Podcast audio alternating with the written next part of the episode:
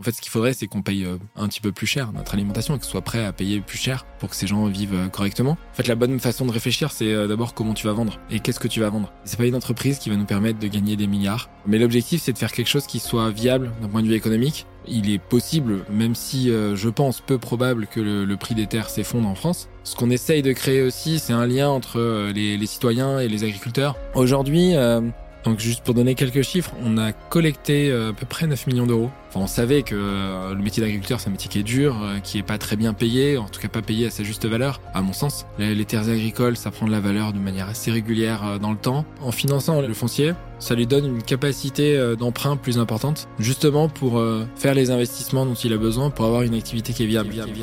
Le meilleur moment pour investir, c'était hier. Le second meilleur, c'est aujourd'hui. Je suis Charles Elias Farah conseiller en investissement financier et fondateur du Grand Bain, le média de celles et ceux qui veulent prendre une longueur d'avance dans la gestion de leur argent et le développement de leur patrimoine. Chaque semaine, on décrypte l'univers des finances personnelles et de l'investissement aux côtés des meilleurs experts. On parle des sujets qui fâchent, sans tabou ni langue de bois, pour te transmettre les meilleurs enseignements.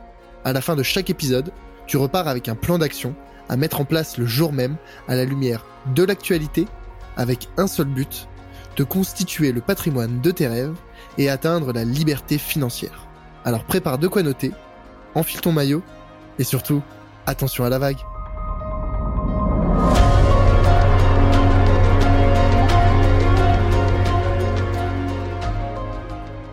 Vous, le bénéfice, il se fait où euh, pour faire envie? Il se fait au niveau de euh, l'investisseur quand il investit euh, Vous touchez une com sur les loyers, à la revente, à la plus-value Comment ça se passe? En fait, nous, on considère que le gros de notre travail, il se fait au démarrage avec bah, l'identification des porteurs de projet, l'accompagnement sur tout le projet initial avant l'installation. Et puis souvent, parce qu'il y a souvent plein de choses à, à, vérifier ou à modifier quand on a un projet qu'on commence à regarder. En particulier, euh, on négocie souvent le prix de la ferme. il y a pas mal de choses à faire en, amont. Et donc, euh, à chaque fois que la foncière fait une acquisition, il y a une commission qui est versée à, à, Fermes en Vie à hauteur de 5% des montants qui sont investis pour justement financer tout ce travail qui est réalisé en amont. Et donc ça ressemble un petit peu à une commission d'agents immobiliers et ça vient euh, s'intégrer au prix d'acquisition de la ferme par la foncière. Donc là, c'est le gros de ce qui est euh, touché, en tout cas par Fermes Envie. Après, on a deux autres métiers. Un métier qui est d'aller euh, collecter de l'argent auprès des particuliers qui nous confient cet argent. Et donc, on fait payer des frais de souscription de 2,5% hors taxe, donc 3% TTC. Et euh, ça, ça paye vraiment le fait d'aller chercher de l'argent et collecter de l'argent auprès de, des particuliers, des institutionnels. Et le dernier, dernier métier qu'on a, c'est une fois qu'on a justement acquis ces fermes, bah, il faut les gérer. Donc il y a une sorte de gestion locative, hein, c'est gérer euh, les, paiements de loyer, euh, puis s'occuper euh, de tout l'administratif, et puis gérer les éventuels travaux qu'il y a à faire et qui incombent aux propriétaires. Et donc pour toute cette partie-là, il y a une petite partie des loyers qui est ponctionnée pour payer justement cette gestion locative. Ok, donc donc il y a autant les frais d'entrée, enfin sur la commission, que des frais de gestion qui sont prélevés. Ok, et ça, ça vous permet de vous rémunérer, enfin vous vous rémunérez bien ou pas Ouais, alors c'est, on est, on est, en tout cas, euh, nous on a créé cette entreprise. Euh, c'est pas une entreprise qui va nous permettre de gagner des milliards, mais l'objectif c'est de faire quelque chose qui soit viable d'un point de vue économique. Donc euh, l'objectif c'est que Fermes Envie s'y retrouve, qu'on arrive à payer les salaires des gens qui bossent, et avec bah, ce schéma de fonctionnement, on arrive à un équilibre chez Fermes Envie avec un certain volume. Donc le volume des 18 premiers mois ne suffit pas pour arriver à l'équilibre mais euh, on pense à atteindre très rapidement l'équilibre dès l'année prochaine parce qu'on est convaincu que si on veut que le projet euh, soit viable et qu'il ait un vrai impact et que ça marche dans le long terme, il faut qu'il y ait une certaine viabilité économique.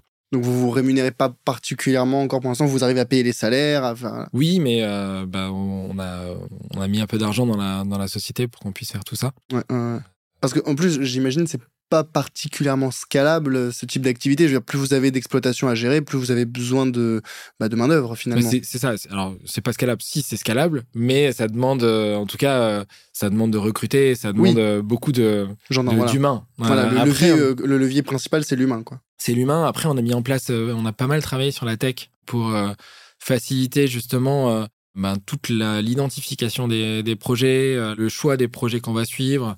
Et donc, on a, on a créé une plateforme euh, qui permet d'aider les agriculteurs à s'installer avec euh, plein d'outils et de contenus qui les aident dans leur processus d'installation, qui est souvent un processus qui dure assez longtemps. Et cette plateforme, elle nous permet aussi de faciliter le tri euh, dans les projets et de faciliter les échanges et donc de diminuer les tâches un peu ingrates. Et donc, ça permet d'avoir des personnes, des chefs de projet chez nous qui sont. Qui se concentrent sur la valeur sont- qui se ajoutée. concentrent Quoi. sur la valeur ajoutée, exactement. Mm, mm, Ouais. ok.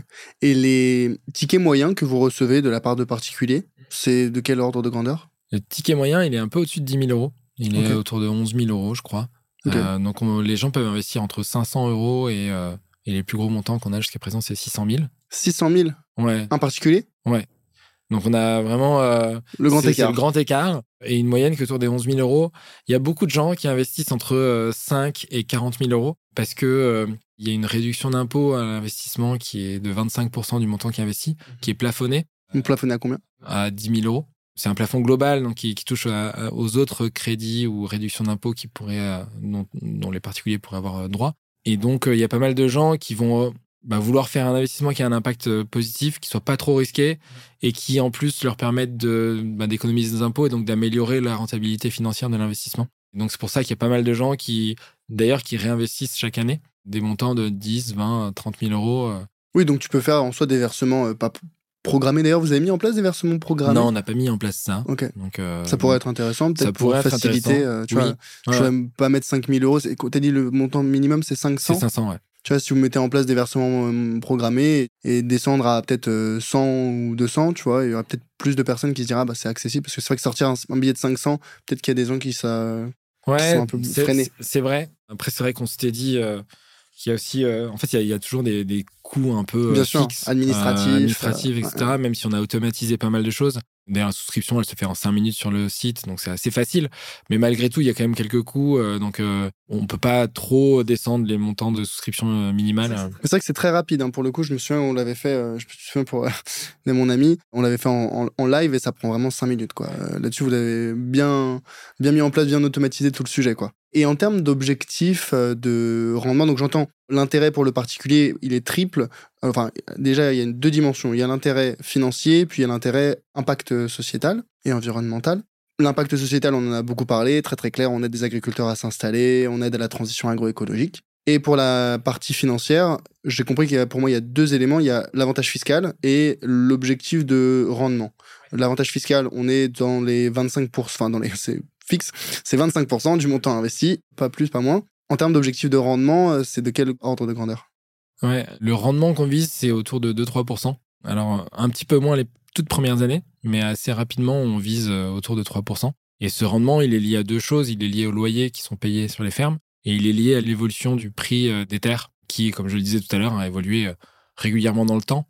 Donc, ça dépend un petit peu de ça. Donc là, on s'est basé sur euh, ce qui s'est passé dans le passé en se disant que ça continuera euh, globalement de la même façon euh, parce que ça fait 30 ans que De l'ordre de courbe est, euh, 3%, tu me Ouais, disais. c'est ça, exactement. Et donc, quand on prend en compte tout ça, sachant que ce qu'il faut savoir, c'est que l'option d'achat qu'on donne aux agriculteurs, elle n'est pas un prix de marché. Si on a acheté à 100 au départ et que au bout de 7-8 ans, ça vaut euh, 115, on donne une option d'achat à 107,5 avec une sorte de partage de la valeur entre l'agriculteur et, euh, et les investisseurs. Parce qu'on considère que euh, si ça a pris de la valeur, c'est aussi dû à leur travail, que euh, notre objectif, il est à la fois, comme on le dit depuis tout à l'heure, environnemental et social. Et puis en plus, on se dit que si on lui donne un- une une incentive, une incitation à, à exercer son option d'achat, bah, ça nous permettra de récupérer de l'argent pour permettre à d'autres de s'installer et donc de démultiplier notre impact. Donc c'est pour ça qu'on l'a fait comme ça. Donc voilà, une fois qu'on prend tout ça en considération, on pense que euh, assez vite, on va arriver sur du 3% de réévaluation de la part tous les ans. Parce que ce rendement, il n'est pas payé sous forme de dividende ou d'intérêt ou quoi que ce soit. C'est vraiment la part qui se réévalue tous les ans. Un peu comme des SCPI finalement. C'est ça. Ça ressemble beaucoup. Mais c'est pas 3, on prend pas 3% par an euh, sur les SCPI. Enfin, ouais, souvent c'est un peu plus. bon, bah ça dépend. Ouais, ça C'est- dépend. ça peut être plus ou ça peut être beaucoup moins quoi. Ouais, mais c'est en fait c'est plus volatile. euh. Ouais. Là, le, le, le foncier Oui, parce que ça, c'est pas très volatile. C'est ça, j'allais te demander, est-ce qu'il y a des années euh, où le prix du foncier il chute énormément ou pas? Bah, historiquement, c'est pas arrivé. Ça arrive qu'il diminue. Je vais pas dire chuter parce que je crois que récemment, on a eu une année où ça a fait euh, en moyenne euh, moins, euh, moins 0,5 ou moins 1%. Ouais, bon. Mais c'était euh, Ça comme va. ça. Mais sinon, c'est quand tu regardes la courbe sur 30 ans, euh, t'as l'impression de voir une droite, quoi. Ouais, ouais, je vois, je vois. Et, et, euh, de manière assez euh, homogène entre les régions? Oui, c'est relativement homogène, même si euh, Ça varie un peu plus parce qu'il y a certains départements, euh, on a des prix par département souvent, et euh, en fait, euh, dans certains départements, il y a parfois peu de, transactions. Donc, il suffit d'une grosse transaction pour chambouler un petit peu toute la moyenne. Mais quand tu regardes sur du long terme, non, c'est assez cohérent entre les différents départements. Alors du coup, ça me fait penser, bon moi j'ai un peu mon biais, je regarde beaucoup de choses par l'aspect investissement financier de marché. Et du coup là, de ce, que- tu m'as dit, ça m'a fait tilter. L'investissement, si jamais tu me dis que c'est pas très large la capitalisation et que un gros achat peut faire varier, bah peut-être peut avoir un impact conséquent. Est-ce qu'il n'y a pas un risque de manipulation de marché sur les prix du foncier agricole en France? En fait, euh, j'ai envie de te dire qu'il y a déjà une manipulation de marché. Alors, c'est pas une manipulation de marché, mais il y a une régulation qui est faite par les SAFER, qui sont un organisme euh, qui a une mission d'État, euh, qui est justement de faire en sorte de minimiser l'artificialisation des sols et qui essaie de protéger euh, les terres agricoles. Et en fait, eux sont justement là pour euh, faire en sorte, ils ils contrôlent un petit peu les prix. Donc, si dès qu'il y a une transaction, euh, Ah donc ça c'est contrôlé, donc le prix ne peut pas être manipulé. euh, Ouais, c'est ça, il n'est pas vraiment manipulé parce qu'il est contrôlé. Donc après, euh, contrôler, manipuler, euh, le Bah, terme, c'est, tu, c'est... manipuler c'est plus euh, pour aller dans un extrême, tu vois. ouais, mais non, mais justement, il y a, il y a ce contrôle par la, la SAFER qui fait que normalement, euh, les prix ne peuvent pas être déconnants, euh, ni trop bas, ni trop haut, parce qu'il y a justement ce contrôle par une sorte de gendarme qui va regarder un peu euh, les prix euh, des transactions et qui peut empêcher des transactions qui se feraient sur un prix qui n'est pas un prix de marché.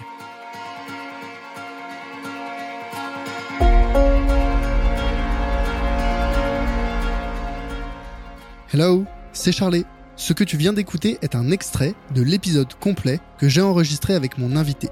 Donc, si tu veux écouter la totalité de l'échange, tu peux dès maintenant le retrouver sur ta plateforme d'écoute préférée. Au passage, pense à mettre 5 étoiles au podcast s'il te plaît. Ça compte énormément pour moi et ça m'aide à développer le podcast. Je te remercie d'avance et te dis à très vite pour un prochain épisode. A plus